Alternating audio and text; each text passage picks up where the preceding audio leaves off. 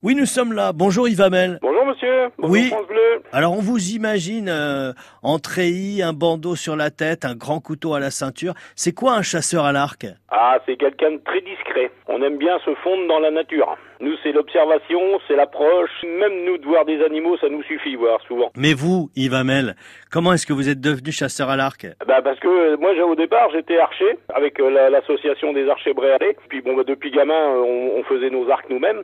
Moi, j'adorais la nature, donc j'ai toujours été avec les animaux et tout ça. À cause de mes épaules, j'ai arrêté le tir à l'arc parce que j'étais jusqu'au championnat de France et tout ça.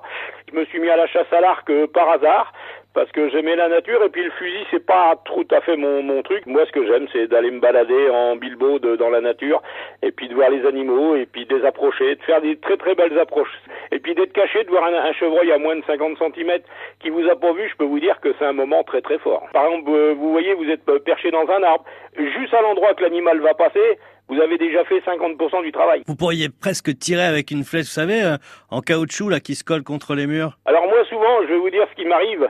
Je me suis amusé avec un brocard pendant un quart d'heure. euh, il me cherchait, il me trouvait pas. Il savait qu'il y avait quelqu'un, j'étais dans le haut de l'arbre. Au bout d'un quart d'heure, il a compris parce que c'est un animal qui est quand même très intelligent. Et quand il est arrivé devant moi, parce qu'il voulait absolument voir ce qui se passait, eh ben je lui dis t'es mort et je l'ai pris en photo.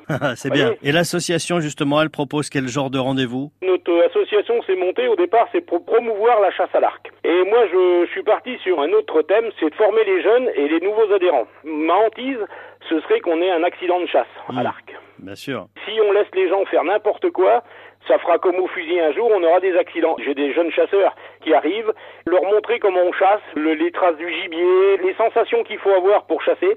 Et moi, je suis heureux quand j'ai un jeune chasseur comme cette année. Il y en a un, il m'a fait un sanglier. Euh, je peux vous dire que le sanglier, il a fait 30 mètres, il était mort.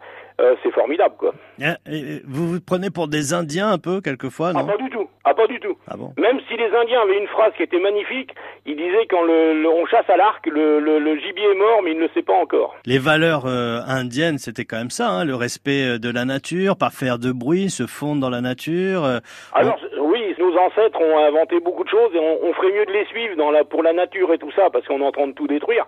Et c'est vrai que parce que maintenant on est quand même gouverné par l'argent et non pas par le- le- le- les valeurs, et ce qui est dommage.